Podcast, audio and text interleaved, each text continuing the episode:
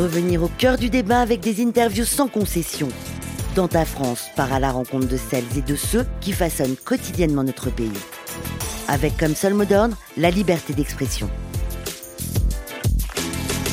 Diplomate de carrière pendant 40 ans, Gérard Haro a pris sa retraite du service extérieur français en avril 2019, après avoir été ambassadeur de France aux États-Unis pendant 5 ans. Il a précédemment occupé de nombreux postes au sein du ministère des Affaires étrangères, notamment directeur des affaires stratégiques, de la sécurité et du désarmement, ambassadeur de France en Israël, directeur général des affaires politiques et de sécurité, et représentant permanent de la France auprès des Nations Unies à New York entre 2009 et 2014. Gérard Haro est l'auteur de Passeport diplomatique, publié chez Grasset en 2019, un ouvrage autobiographique. Et cette année, nous y viendrons, l'auteur de Henry Kissinger, le diplomate du siècle, publié chez Talandier. Gérard Haro tient également une chronique géopolitique hebdomadaire dans Le Point, et on peut retrouver plusieurs podcasts de ses chroniques audio sur le site de Radio France. Il a aussi été le conseiller diplomatique du candidat Emmanuel Macron lors de la campagne présidentielle de 2017. Bonjour Gérard Haro. Bonjour. Nous allons consacrer le troisième épisode de ces entretiens pour Dans ta France, Gérard Haro, à celui que vous qualifiez de diplomate du siècle, l'un des hommes qui vous a influencé quant au choix de votre carrière de diplomate, l'américain Henry Kissinger, à qui vous consacrez votre dernier livre publié aux éditions Talendier.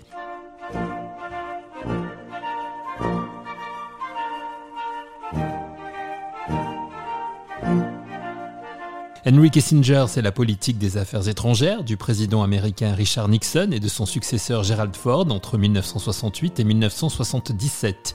Il a aujourd'hui 99 ans. Vous l'avez, Gérard Haro, rencontré à plusieurs reprises.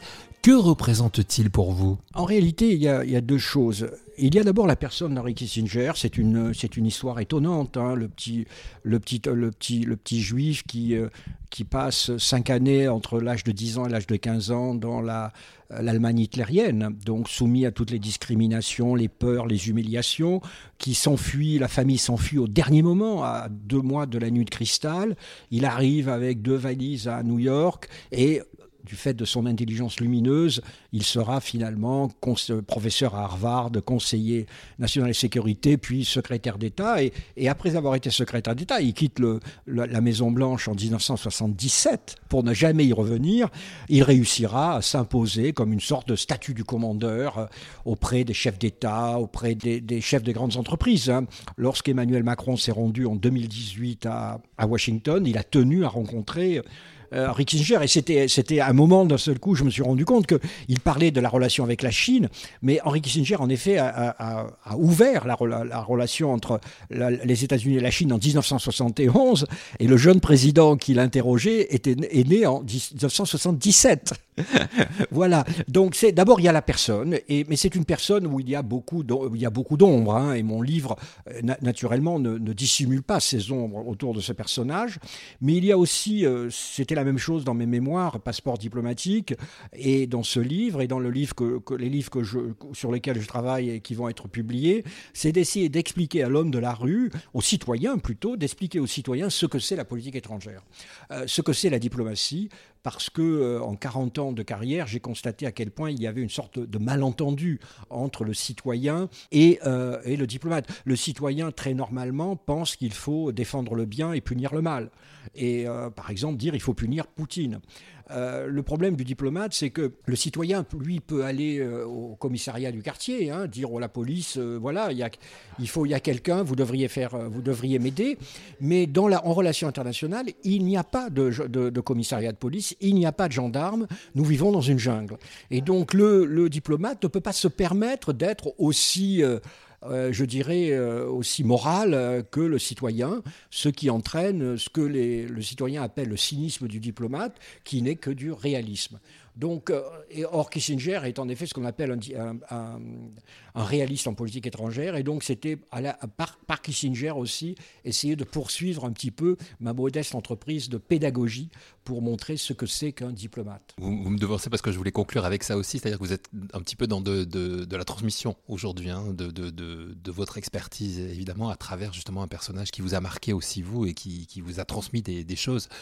directement après quand vous l'avez rencontré, mais peut-être aussi par rapport à, ses actions. Ces actions qui sont quand même, donc euh, lui, les affaires étrangères de Richard Nixon, puis de Gerald Ford, on est de 68 à 77, hein, vous, vous, nous l'avez dit. il y a l'affaire du Watergate qui ne l'éclabousse pas à lui. Il y a eu la guerre du Vietnam, bien évidemment.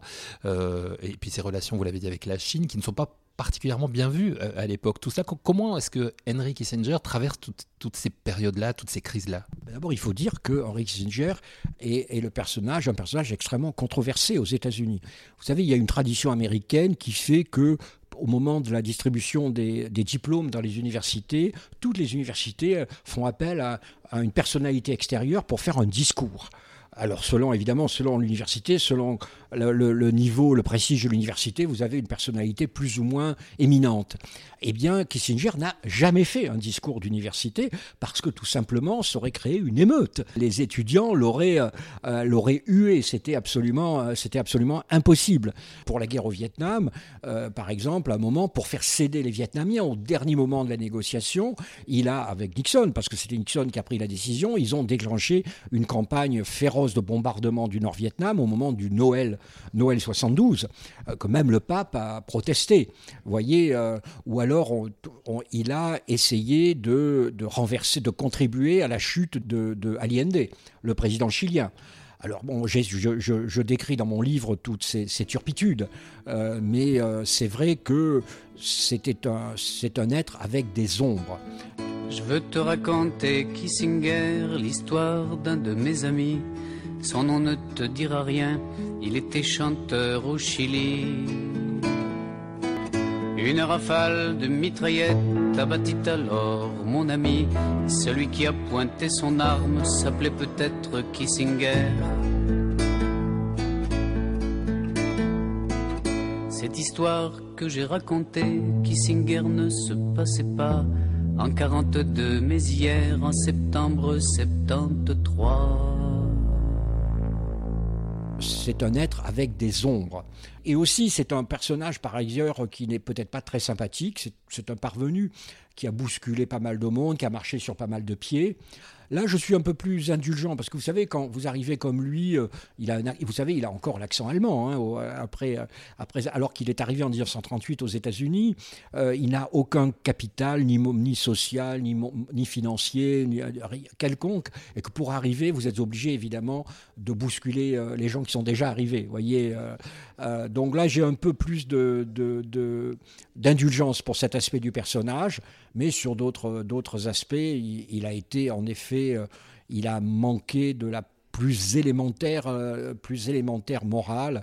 Euh, et, il mérite sans doute également qu'on le, le critique. Et on n'a pas on n'a pas manqué de le critiquer, voire de l'accuser de génocide. Il a 99 ans aujourd'hui, hein. il aura 100 ans l'année prochaine, donc il est toujours, toujours là, toujours en vie. Vous l'avez, vu, est-ce que vous l'avez vu depuis la publication de votre livre? Est-ce qu'il vous a fait un retour sur, euh, est-ce qu'il l'a lu? Non, je ne l'ai pas vu parce que depuis, euh, depuis, ce qui est normal, hein, vu son âge, il a de nouveau, il en effet, vous avez raison, il a eu 99 ans le 27 mai il est totalement isolé pour, euh, pour des raisons de covidienne. Hein. Il est dans, une maison dans le Connecticut et euh, il, ne quitte, il, ne quitte, plus cette maison et il continue à faire des interventions, mais par Zoom. Il est, euh, voilà, il est, c'est, bon, c'est des indignités de l'âge. Hein. Il, est, il est très diminué. son cerveau fonctionne parfaitement, mais voilà, il a euh, il est quand même euh, très diminué. Mais c'est une très belle intelligence qui apprécie beaucoup la France euh, et notamment le général de Gaulle. Il, a, il, a, il admire profondément le, général de Gaulle. Et j'avais l'habitude, parce que j'ai publié des articles dans des revues, j'avais l'habitude de lui envoyer mes articles et il me répondait toujours, il à la main, il faisait un mot. Alors c'était, c'était avec une écriture de vieillard, je ne savais absolument pas ce qu'il disait, mais je pensais que c'était des mots plutôt, enfin en tout cas je les prenais comme étant des mots de félicitations. Et quels étaient l'état de, de, vos relations justement? Vous n'êtes pas dupe du personnage, de, la personnalité, mais euh, vous avez, vous l'avez rencontré à plusieurs reprises. Vous, alliez, vous avez même sollicité souvent ces, rencontres. vous savez, c'est un, c'est finalement un très vieux monsieur qui ne, n'aime pas être seul. Et donc, lorsque vous êtes, euh, j'étais donc le représentant permanent auprès des Nations Unies de la France. Lorsque vous lui demandez un rendez-vous, il vous reçoit immédiatement. Vous voyez. Puis ensuite, donc, j'ai eu des déjeuners, des petits déjeuners chez lui ou des déjeuners dans son club. Euh, et donc, nous avons, on s'est rencontrés assez souvent. Et alors, pour pour quelqu'un comme moi, comme je le dis, j'étais un peu un adolescent avec qui allait, euh, qui rencontrait David Bowie ou Madonna. C'était quand même, c'est quand même une des vedettes de mon métier. Ce qui ne veut pas dire de nouveau que j'admire tout ce qu'il a fait, mais c'est quand même quelqu'un qui, qui est quand même mythique. Et j'insiste sur ce côté mythique, sur le fait qu'il quitte le pouvoir en 77.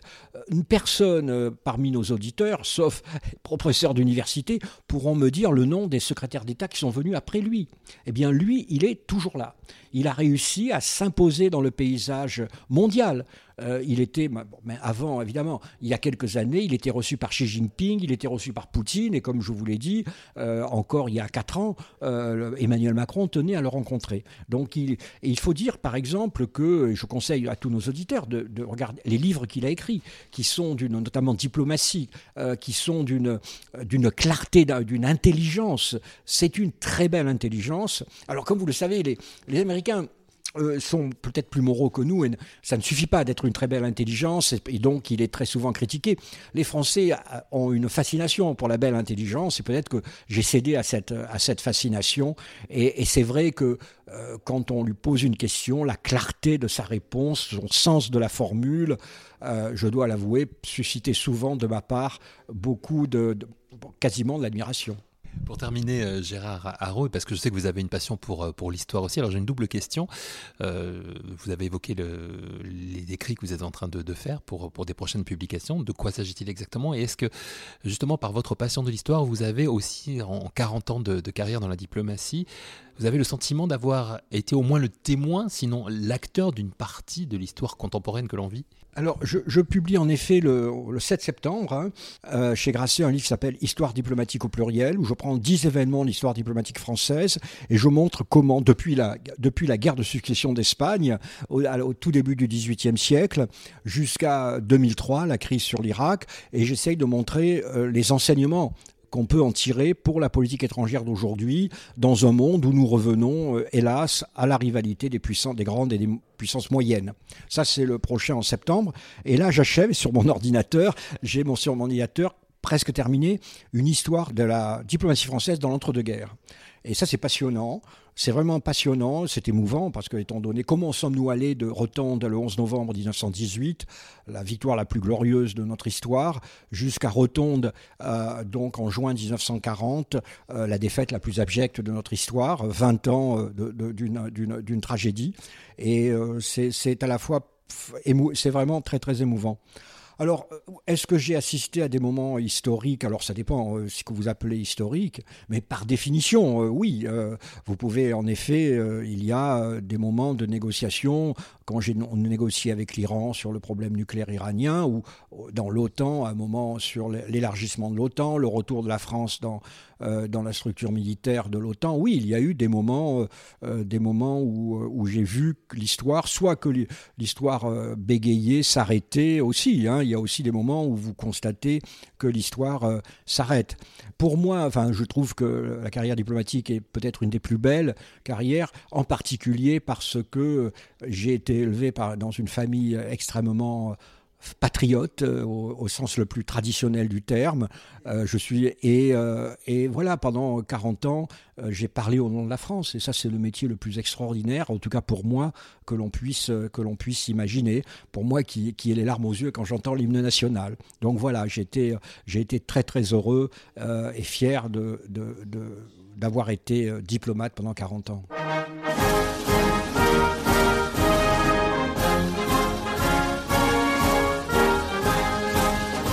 Nous ne pouvions pas faire autrement que de terminer cet entretien avec Gérard Haro avec la Marseillaise, histoire de lui mettre la larme à l'œil. Un grand merci à lui pour ces trois épisodes de Dans ta France consacrés à la situation politique aux États-Unis en ce milieu d'année 2022, à la politique franco-européenne face à la guerre en Ukraine et à son ouvrage sur Henry Kissinger, le diplomate du siècle, publié aux éditions Talendier. En attendant, les histoires diplomatiques de Gérard Haro, histoires diplomatiques au pluriel, qui sortiront aux éditions Grasset le 7 septembre prochain.